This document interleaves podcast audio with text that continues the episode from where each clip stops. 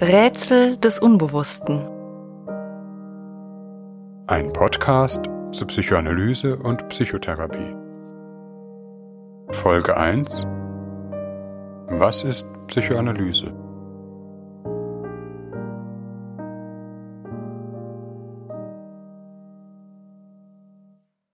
Über kein anderes Psychotherapieverfahren bestehen wohl so viele Gerüchte wie über die Psychoanalyse. Man liegt auf der Couch, der Therapeut, immerzu ein verkappter Sigmund Freud, wühlt mit unangemessenen Deutungen in der Kindheit herum, vermutet hinter jedem Wort eine perverse Anspielung und zieht krude Schlüsse, die dem armen Patienten auf der Couch im besten Falle nichts nützen, im schlechtesten Fall sogar schaden. Oder aber der Therapeut schweigt, schläft hinter der Couch ein und kassiert am Ende der Stunde ein Bündel Geldscheine, mit dem er dann einer bedenklichen Neigung nachgeht. Denn natürlich hat allen voran der Therapeut selbst ein psychisches Problem. Wir werden sehen, was es damit auf sich hat. Von vielen Menschen wird Psychotherapie überhaupt mit Psychoanalyse gleichgesetzt. Das obwohl nur ein geringer Teil der Psychotherapien in Deutschland tatsächlich einem klassisch psychoanalytischen Setting folgen. Nicht einmal fünf Prozent sind es insgesamt. Was also ist Psychoanalyse? Die einfachste Antwort darauf lautet, eines von drei psychotherapeutischen Verfahren, die in Deutschland von den gesetzlichen Krankenkassen übernommen werden. Wenn ihr aufgrund einer psychischen Problematik zum Beispiel Depressionen oder eine Angsterkrankung, zu einem Psychotherapeuten geht, könnte er euch eine psychoanalytische Behandlung anbieten, die ihr mit eurem versicherten Kärtchen mit eurer Krankenkasse abrechnen könnt. Vorausgesetzt natürlich, der Therapeut hat die entsprechende Ausbildung dazu. Er könnte auch in einem anderen psychotherapeutischen Verfahren geschult sein.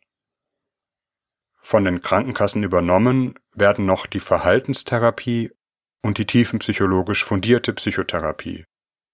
Letztere ist aus der Psychoanalyse hervorgegangen. Die Psychoanalyse ist freilich noch viel mehr als ein Psychotherapieverfahren, doch dazu ein andermal mehr. Jeder denkt bei Psychoanalyse sofort an Sigmund Freud.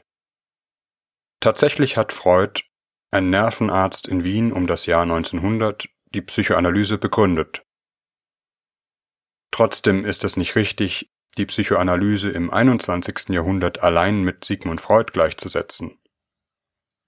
Auch wenn viele das machen und sagen, die Psychoanalyse sei überholt, da man die Theorien Freuds widerlegt habe.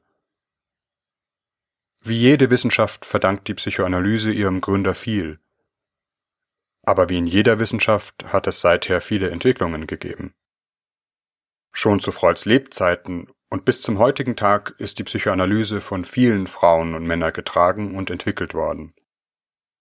Berühmte Psychoanalytikerinnen und Psychoanalytiker, die die Psychoanalyse über den Verlauf ihrer 100-jährigen Geschichte beeinflusst haben und deren Namen ihr vielleicht kennt, sind zum Beispiel Alfred Adler, Carl Gustav Jung oder Melanie Klein, Eric Erikson, Erich Fromm, Margarete und Alexander Mitscherlich, Wilfried Bion oder um zeitgenössische Analytiker zu nennen, Peter Fonagy, Otto Kernberg oder Jessica Benjamin.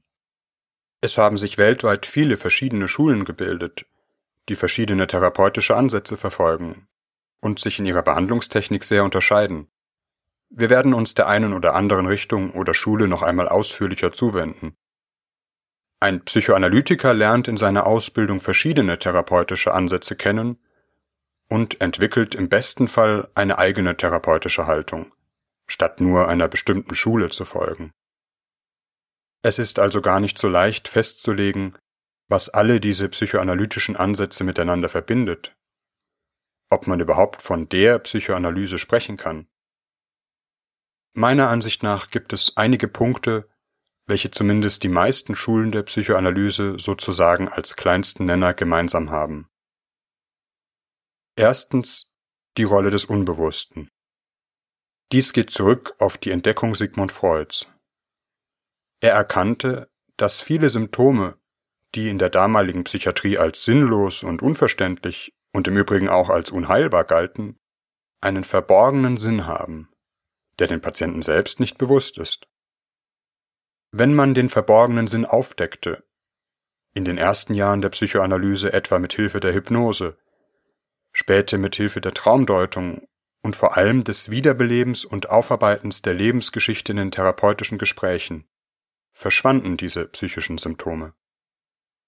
Heute haben wir unser Verständnis vom Unbewussten verfeinert und eine Therapie läuft ganz anders ab. Vor allem die Beziehung zwischen Analysant und Analytiker steht dabei im Zentrum, wie wir noch hören werden. Psychoanalytisches Denken hat aber immer etwas mit der Vorstellung davon zu tun, dass unser Denken, Fühlen, unser Verhalten und auch ein psychisches Symptom eine unbewusste Seite haben, wozu auch Erkenntnisse der neueren Neurowissenschaften beigetragen haben. Man darf bei einem Symptom also nicht nur fragen, wie mache ich es weg, sondern vor allem, wo kommt es her? Was bedeutet es? Warum gibt es das Symptom und wozu ist es vielleicht notwendig? Fast immer gibt es einen guten Grund, warum das Symptom entstanden ist. Zum Bereich des Unbewussten gehört auch das sogenannte Verdrängte.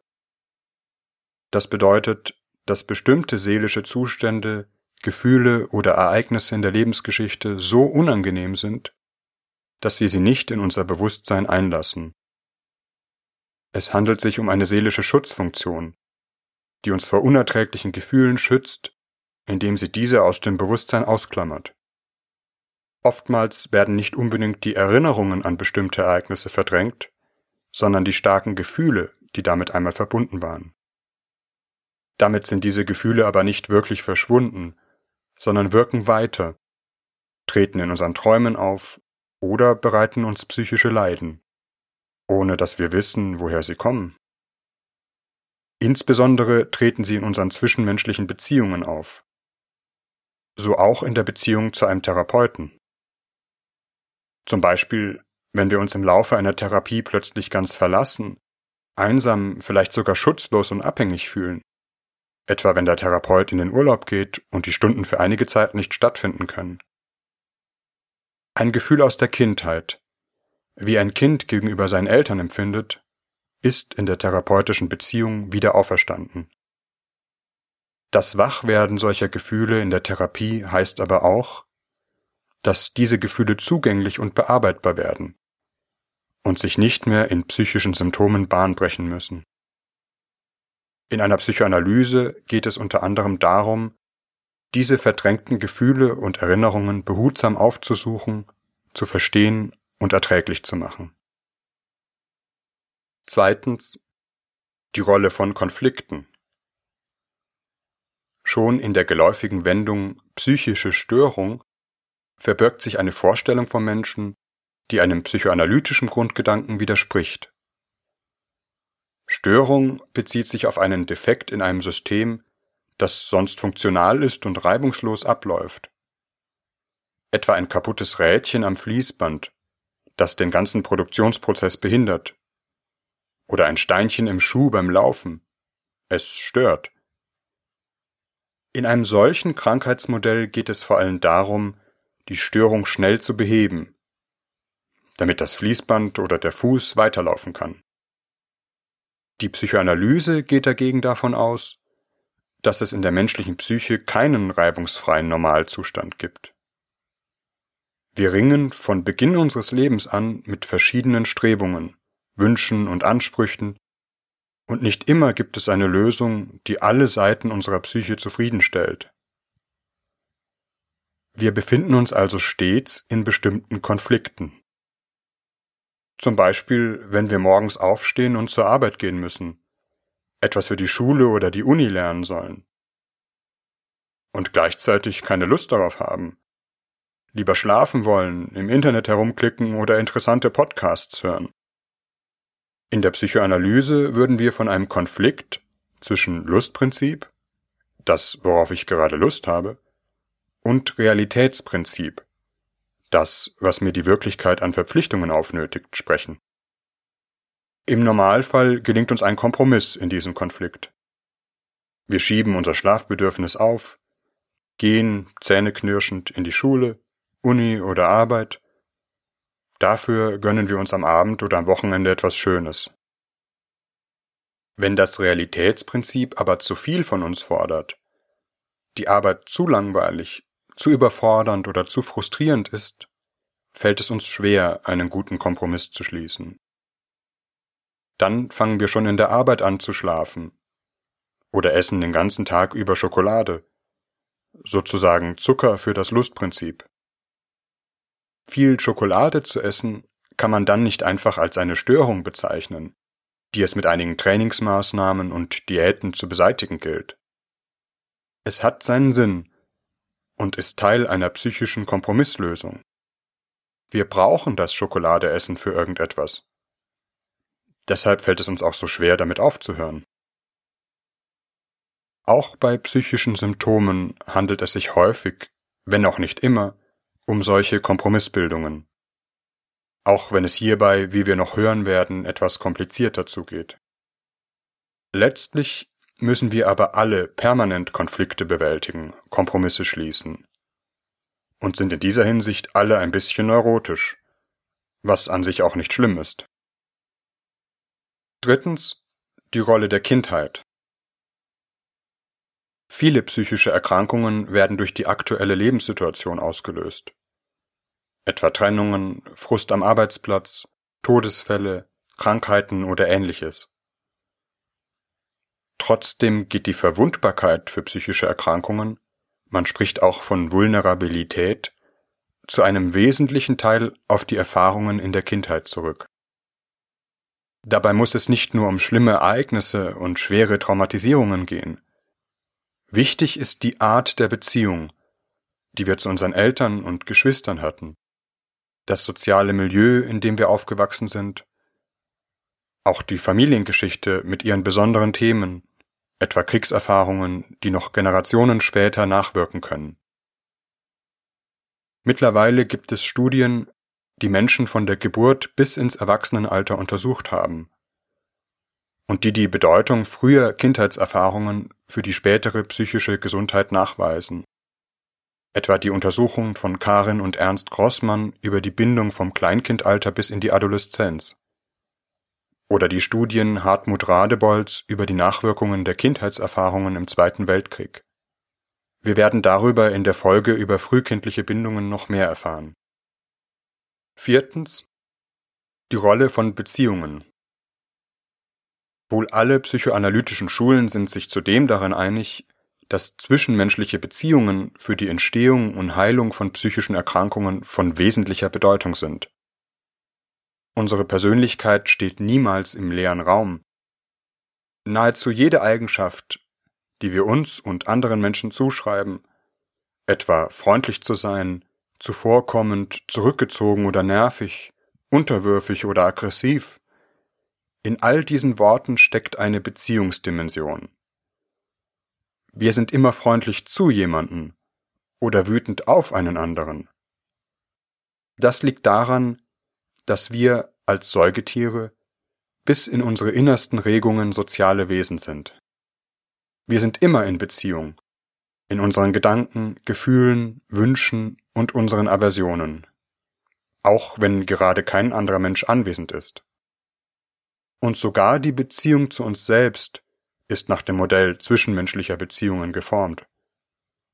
Und tatsächlich einmal in einer zwischenmenschlichen Beziehung entstanden. Wir haben einmal von einem anderen, meist unseren Eltern, erfahren, wer wir sind. So unseren Namen, den wir uns ja nicht selber gegeben haben. Auch in psychischen Symptomen gibt es fast immer eine solche Beziehungsebene. Vielleicht kennt ihr das von euch selbst. Ihr kommt in Gruppen oder mit anderen Menschen, zum Beispiel euren Partnerinnen und Partnern, immer wieder in dieselbe Situation. Auch und gerade, wenn ihr das genau vermeiden wolltet. Immer wieder nehmt ihr eine ähnliche Rolle in Gruppen ein. Immer wieder enden Beziehungen auf dieselbe Weise. Wenn das in auffälliger Weise geschieht und ihr darunter leidet, ist es wahrscheinlich, dass euch das widerfährt, was man in der Psychoanalyse den Wiederholungszwang nennt. Bestimmte Beziehungserfahrungen, die meist eine lange Geschichte in eurem Leben haben, werden immer aufs Neue wiederholt, ohne dass euch bewusst ist, warum das immer wieder passiert. Und immer wieder steht man vor der Frage, warum gerade ich? Bei psychischen Erkrankungen kann dieser Mechanismus sehr ausgeprägt sein. Ein Extremfall etwa ist aus der empirischen Traumaforschung bekannt. Menschen, die eine bestimmte traumatische Erfahrung gemacht haben, etwa einen sexuellen Missbrauch, haben statistisch ein erhöhtes Risiko, erneut in eine solche Situation zu geraten und Opfer zu werden. Man spricht auch von Retraumatisierungen. Man muss hier vorsichtig sein. Das ist nicht immer so. Und die Menschen, die in solche Situationen geraten, sind daran nicht schuld. Schuld ist und bleibt immer der Täter. Dennoch ist ein psychischer Mechanismus daran beteiligt, dass traumatisierte Menschen sich öfters und ganz unabsichtlich in bedrohliche Situationen begeben, die ihrem Trauma vergleichbar sind. Warum das so ist, werden wir in einer anderen Folge thematisieren. Wesentlich in einer Psychoanalyse ist aber, die Mechanismen eines solchen Wiederholungszwangs aufzudecken, zu verstehen und in der therapeutischen Beziehung zu bearbeiten. Die Bedeutung der Sexualität ist im Übrigen in der Psychoanalyse selbst umstritten und von den jeweiligen Schulen unterschiedlich veranschlagt worden. Freud hat einen Großteil, wenn auch nicht alle psychischen Symptome auf einen sexuellen Ursprung, der meist in der Kindheit liegt, zurückgeführt. Heute sehen die meisten Psychoanalytiker noch viele andere Prozesse an der Entstehung psychischer Erkrankungen beteiligt, etwa die Rolle des Selbstwertes oder die zwischenmenschlicher Bindungen. All Aussagen haben sich sowieso in nahezu jeder Wissenschaft überlebt. Zu jeder Regel gibt es immer auch Ausnahmen. Und die bestätigen die Regel auch nicht immer. Es ist unwahrscheinlich, dass, wenn ihr einmal selbst eine Psychoanalyse macht, alle eure Äußerungen auf eine sexuelle Bedeutung zurückgeführt werden. Aber ohne Zweifel spielt die Sexualität eine wichtige Rolle. Sie gehört ja neben Schlaf, Hunger und Durst oder dem Wunsch nach engen Bindungen zu den menschlichen Grundbedürfnissen. Noch zu einem letzten Punkt. Die berühmte Couch. Gehört es immer noch zur Psychoanalyse, dass sich Patienten auf die Couch legen und Analytiker und Analysant sich während des Gesprächs nicht sehen? Darauf gibt es keine pauschale Antwort. Es gibt gute Gründe, die dafür sprechen, dass eine Psychoanalyse auf der Couch stattfindet genauso wie es gute Gründe gibt, die dagegen sprechen. Es gibt therapeutische Settings, in der die Patienten ganz traditionell auf der Couch liegen, andere, in denen die Gespräche im Sitzen dem Therapeuten oder der Therapeutin gegenüber stattfinden. Jeder Psychoanalytiker wird in seiner Ausbildung in beiden Techniken ausgebildet und wird das therapeutische Setting im Einzelfall immer abwägen und gemeinsam mit dem Patienten besprechen. Zu nahezu jeder Psychoanalyse gehört aber ein intensiver therapeutischer Kontakt über einen längeren Zeitraum. Das bedeutet mehrere Sitzungen in der Woche über meist mindestens zwei bis drei Jahre. Es gibt zwar auch psychoanalytische Kurzzeittherapien, aber grundsätzlich unterscheidet die Dauer und Intensität die Psychoanalyse von anderen Verfahren. Und dies hat gute Gründe.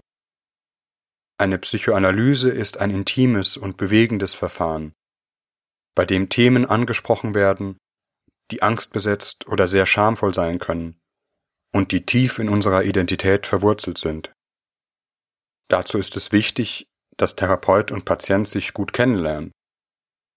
Das kann nur in einem behutsamen, vorsichtigen und langsamen Prozess gehen, in dem sich ein tiefgreifendes Vertrauen entwickeln kann. Oftmals verschwinden die anfänglichen Symptome wie Panikattacken oder Zwangssymptome im Verlauf der Therapie recht schnell, und es treten die eigentlichen Probleme in den Vordergrund. Zum Beispiel Fragen der Identität, zwischenmenschlicher Beziehungen, tiefer Trauer oder Leere, des Verhältnisses zu unseren Eltern, Erlebnisse in der Kindheit oder Fragen der Lebensgestaltung und des Lebenssinns. Und je länger die Therapie dauert, desto wichtiger wird die Beziehung zum Therapeuten, in der sich bestimmte Muster unseres Erlebens und Empfindens aus früherer Zeit wiederholen. Um hier eine Veränderung zu bewirken, benötigt es etwas, das uns vielleicht heute besonders schwer fällt, aber das schon zum ersten Schritt der Heilung gezählt werden kann. Sich Zeit zu nehmen.